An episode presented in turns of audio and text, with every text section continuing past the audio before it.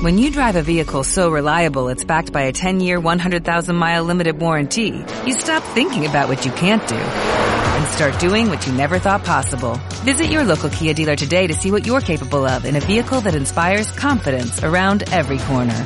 Kia, movement that inspires. Call 800-333-4KIA for details. Always drive safely. Limited inventory available. Warranties include 10-year 100,000 mile powertrain and 5-year 60,000 mile basic. Warranties are limited. See retailer for details. Radio Claret América presenta Mujeres de Hoy, un programa con información con enfoques para generar una actitud firme, atractiva, responsable y creativa. Mujeres de Hoy. Mujeres de Hoy. Cuando se analizan opciones, se toman buenas decisiones. Con ustedes, la titular de este programa, Andrea Saldaña. Aquí iniciamos.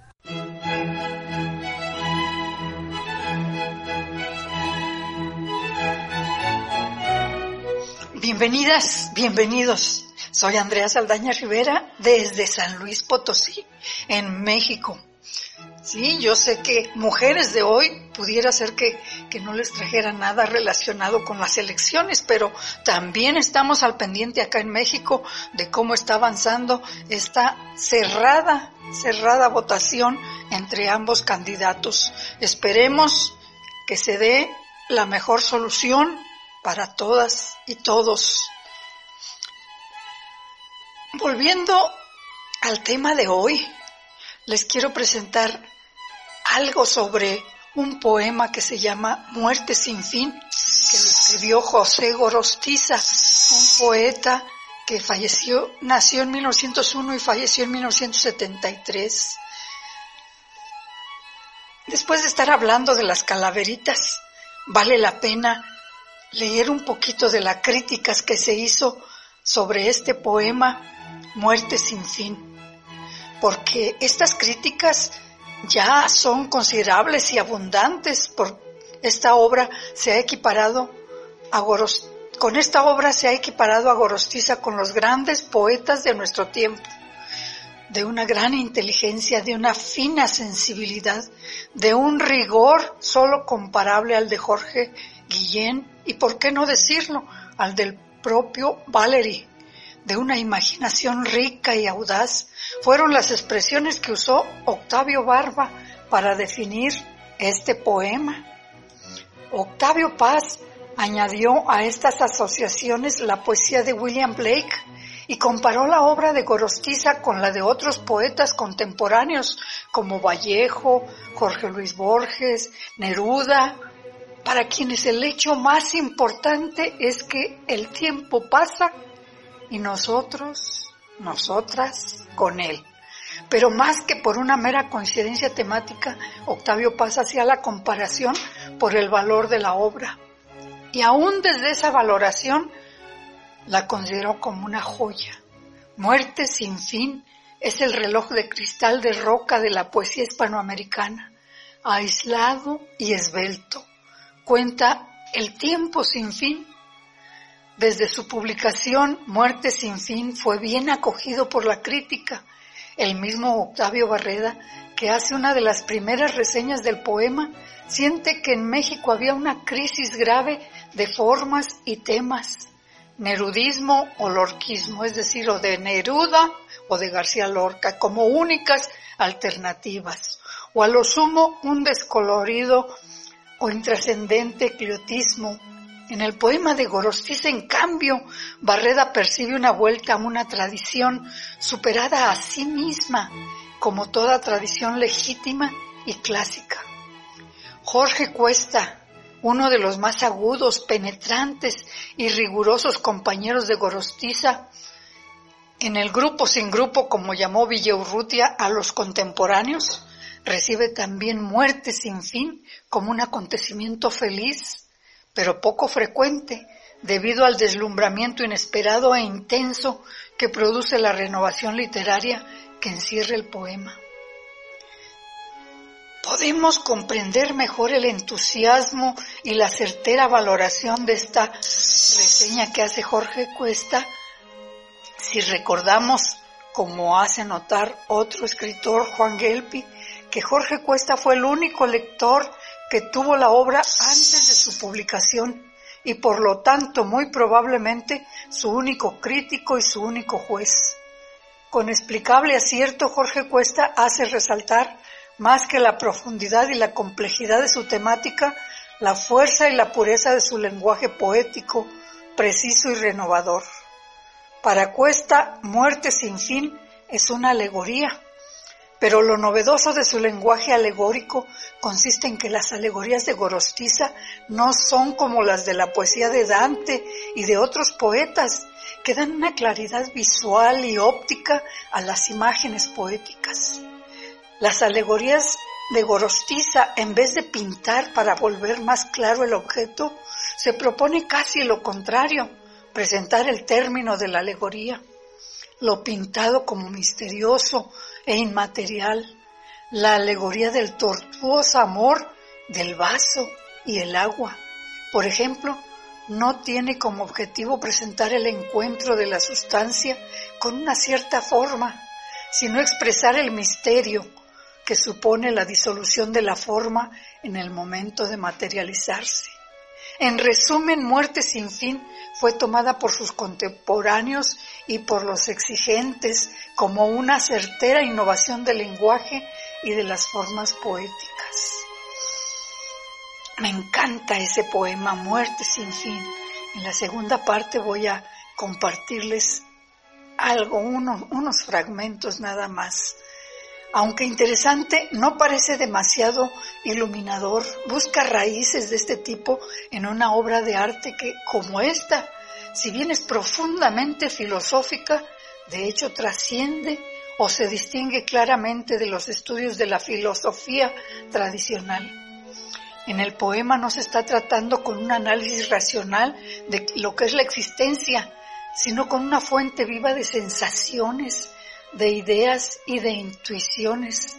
Desde luego que la obra está escrita en el pensamiento occidental, pero solo podemos entenderla como obra de creación poética, sabia y profunda. Así la concebía el propio Gorostiza, para quien la poesía y la comprensión de la existencia eran una misma cosa.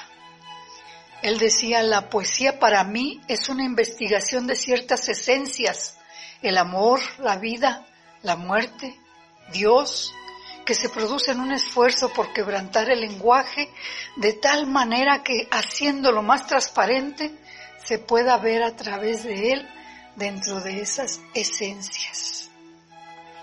Realmente es una crítica que no alcanzaríamos en el programa a terminarla, pero por último solo les quiero decir lo siguiente. La claridad de muerte sin fin se manifiesta sobre todo en sus imágenes. El poema entero es como una catarata de imágenes felices, lúcidas, brillantes y precisas. Su mayor dificultad radica en síntesis en la complejidad de su sintaxis y de las relaciones internas de significado a través de las cuales Gorostiza construye y expresa las grandes tensiones y paradojas de la existencia. Una crítica en la que participaron muchos escritores y que realmente se queda corta ante la profundidad y la belleza de este poema que en la segunda parte voy a compartirles unos fragmentos. ¿Les parece bien? Vámonos a nuestra acostumbrada pausa musical. Necesitan un poquito de alegría, un poquito de relajación, ¿verdad que sí? Una sorpresa va para ustedes. Hasta luego.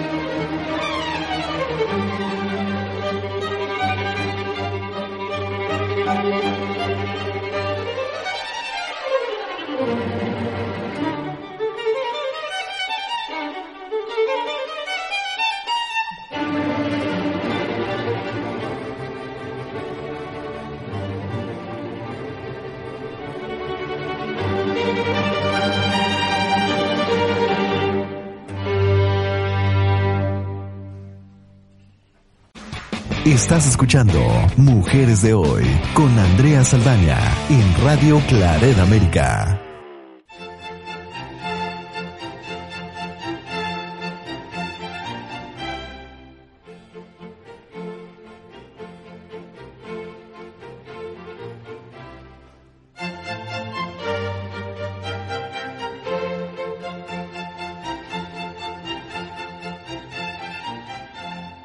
Aquí estoy de regreso, estimados amigos. En la primera parte estuvimos comentando algunos de los, de los fragmentos de una excelente crítica que hacen o que, que resume Beatriz Garza Cuarón y tomando algunos fragmentos de varios escritores hablando del poema Muerte sin fin, autor obviamente, José Gorostiza, a quien estamos recordando en la fecha de su nacimiento, en un aniversario más de la fecha de su nacimiento, que fue el 10 de noviembre. Mm, en la primera parte van a encontrar un poco más. Lo último que les dije respecto a la crítica fue que la claridad de muerte sin fin se manifiesta sobre todo en sus imágenes, que el poeta poema entero es como una catarata de imágenes felices, lúcidas, brillantes y precisas, aunque su dificultad mayor radica en síntesis, en la complejidad de su sintaxis y de las relaciones internas de significado a través de las cuales Gorostiza construye y expresa las grandes tensiones y paradojas de la existencia. Como les ofrecí voy, a, voy a compartirles unos fragmentos del poema Muerte sin fin de José Gorostiza. ¿Les parece bien? me encanta cómo empieza. Dice precisamente, lleno de mí, sitiado en mi epidermis por un Dios inacible que me ahoga, mentido acaso por su radiante atmósfera de luces, que oculta mi conciencia derramada, mis alas rotas en esquirlas de aire, mi torpe andar a tientas por el lodo.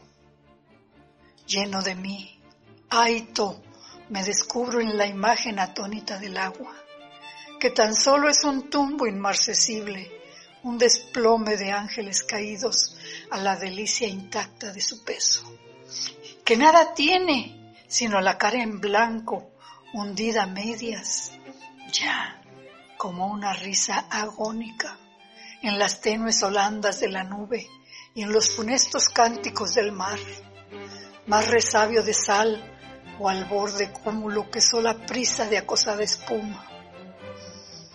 No obstante, oh paradoja, constreñida por el rigor del vaso que la aclara, el agua toma forma. En él se asienta, ahonda y edifica, cumple una edad amarga de silencios y un reposo gentil de muerte niña, sonriente que desflora un más allá de pájaros en desbandada. En la red de cristal que le estrangula, ahí, como en el agua de un espejo, se reconoce, atada ahí, gota con gota, marchito el tropo de espuma en la garganta. Qué desnudez de agua tan intensa, qué agua tan agua está en su orbe tornasol soñando, cantando ya una sed de cielo justo. Más que vaso, también más providente, este que así se hinche como una estrella en grano, que así en heroica promisión se enciende como un senado habitado por la dicha. Y rinde así puntual una rotunda flor de transparencia al agua, un ojo proyectil que cobra alturas y una ventana a gritos luminosos sobre esa libertad enardecida que se agobia de cándidas pasiones.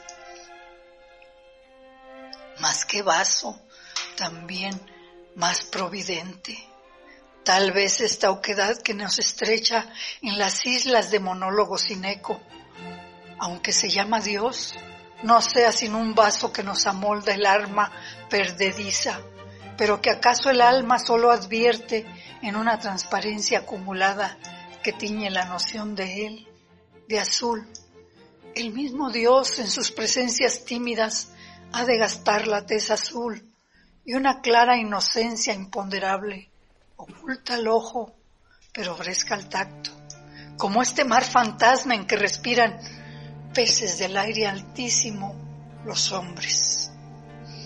Sí, es azul, tiene que ser azul, un coagulado azul de lontonanza, un circundante amor de la criatura en donde el ojo de agua de su cuerpo, que emana en lentas ondas de estatura, entre, fiebres y llagas, en donde el río hostil de su conciencia, agua fofa, mordiente que se tira, ay, incapaz de cohesión al suelo, en donde el brusco andar de la criatura amortigua su enojo, se redondea como una cifra generosa, se pone en pie veraz como una estatua.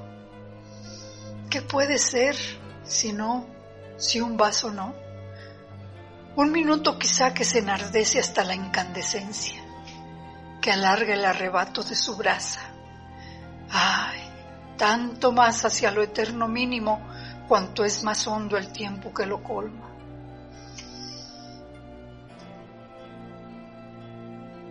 Un cóncavo minuto del espíritu que una noche impensada, al azar, y en cualquier escenario irrelevante, en el terco repaso de la cera, en el bar, entre dos amargas copas o en las cumbres peladas del insomnio. Ocurre nada más, madura, cae sencillamente, como la edad, el fruto y la catástrofe. También mejor que el hecho para el agua no es un vaso el minuto incandescente de su maduración. Es el tiempo de Dios que aflora un día, que cae nada más, madura, ocurre, para tornar mañana por sorpresa en un estéril repetirse inédito, como el de esas eléctricas palabras, nunca aprendidas, siempre nuestras, que eluden el amor de la memoria, pero que a cada instante nos sonríen desde sus claros huecos, en nuestras propias frases despobladas, en un vaso de tiempo que nos iza en sus azules botareles de aire, y nos pone su máscara grandiosa, ay, tan perfecta, que no difiere un rasgo de nosotros, pero en las zonas ínfimas del ojo, en su nimio saber, no ocurre nada. No, solo esta luz, esta febril diafanidad tirante, está hecha toda de pura exaltación que a través de su nítida sustancia nos permite mirar sin verlo a Él, a Dios, lo que detrás de Él anda escondido, el tintero, la silla, el calendario, todo a voces azules el secreto de su infantil mecánica. En el instante mismo que se empeñan en el tortuoso afán del universo. Pero en las zonas ínfimas del ojo no ocurre nada. No, solo esta luz, ay hermano Francisco, esta alegría única, riente claridad del alma. Un disfrutar en corro de presencias, de todos los pronombres antes turbios por la gruesa efusión de su egoísmo, de mí y de él y de nosotros tres, siempre tres, mientras nos recreamos hondamente en este buen cantor que todo ignora en esta aguda ingenuidad del ánimo que se pone a soñar a pleno sol y sueña los pretéritos de Mo y la antigua rosa ausente y el prometido fruto de mañana como un espejo del revés opaco que al consultar la hondura de la imagen le arrancara otro espejo por respuesta. Mirad con qué pueril austeridad graciosa distribuye los mundos en el caos, los echa andar acordes como autómatas, al impulso didáctico del índice oscuramente. Los apostrofa y saca de ellos cintas de sorpresas que en un juego sinfónico articula, mezclando en la insistencia de los ritmos planta, semilla, planta, planta, semilla, planta. Su tierna brisa, sus follajes tiernos, su luna azul descalza entre la nieve, sus mares, mares plácidos de cobre y mil y un encantadores gorgoritos. Después, en un crescendo insostenible, mirad, mirad cómo, cómo dispara el cielo. Desde el mar, el tiro prodigioso de la carne que aún a la alta nube menoscaba con el vuelo del pájaro Estalla en él como un cohete herido y en sonoras estrellas precipita su desbandada pólvora de plumas. Y como falta bastante y el programa está por terminar, voy a leer para ustedes uno de los últimos fragmentos. ¿Les parece? No obstante, ¿por qué no? También en ella tiene un roncón el sueño, árido paraíso sin manzana donde suele escaparse de su rostro, por el rostro marchito del espectro que engendra aletargada su costilla. El vaso de agua es el momento justo. En su audaz evasión se transfigura, tuerce la órbita de su destino y se arrastra en secreto hacia lo informe. La rapiña del tacto no se ceba. Aquí, en el sueño inhóspito sobre el templado nácar de su vientre, ni la flauta don Juan que la requiebra musita su cachonda serenata. El sueño es cruel, ay, punza, roe, quema, sangra, duele, tanto ignora infusiones como ungüentos en los sordos martillos que la afligen la forma da en el gozo de la llaga y el oscuro deleite del colapso. Temprana madre de esa muerte niña que nutre en sus escombros paulatinos, anhela que se hundan sus cimientos bajo sus plantas, ay, entorpecidas por una especie lentitud de lodo. Oye nacer el trueno del derrumbe, siente que su materia se derrama en un prurito de ácidas hormigas que ya sin peso flota y en un claro silencio se deslíe por un aire de espejos inminentes. Oh, impalpables derrotas del delirio. Cruza entonces a velas desgarradas la airosa teoría de una nube. Aleluya, aleluya. Tan tan, ¿quién es? Es el diablo. Es una espeja fatiga, una ansia de trasponer estas lindes enemigas. Este morir incesante, tenaz, esta muerte viva, oh Dios, que te está matando en sus hechuras estrictas, en las rosas y en las piedras, en las estrellas ariscas y en la carne que se gasta como una hoguera encendida, por el canto, por el sueño, por el color de la vista. Tan tan, ¿quién es? Es el diablo. ¡Ay! Una ciega alegría, un hambre de consumir el aire que se respira, la boca, el ojo, la mano, estas pungentes cosquillas de disfrutarnos enteros en un solo golpe de risa. ¡Ay! Esta muerte insultante, procaz, que nos asesina a distancia, desde el gusto que tomamos en morirla por una taza de té, por una apenas caricia. Tan tan, ¿quién es? Es el diablo, es una muerte de hormigas incansables que pululan, oh Dios, sobre las astillas, que acaso te han muerto allá siglos de edades arriba, sin advertirlo nosotros, migajas, borra, cenizas de ti, que sigues presente como una estrella mentida por su sola luz, por una luz sin estrella vacía, que llega al mundo escondiendo su catástrofe infinita. Desde mis ojos insomnes, mi muerte me estás echando, me acecha, sí, me enamora con su ojo lánguido. Anda, putilla del rubor helado, anda, vámonos al diablo.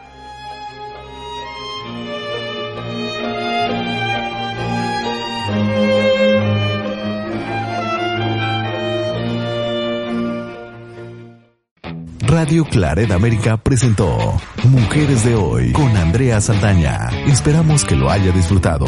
Sus comentarios son importantes. Contáctenos en radioclaredamerica.com o en mujeresdehoy.mx.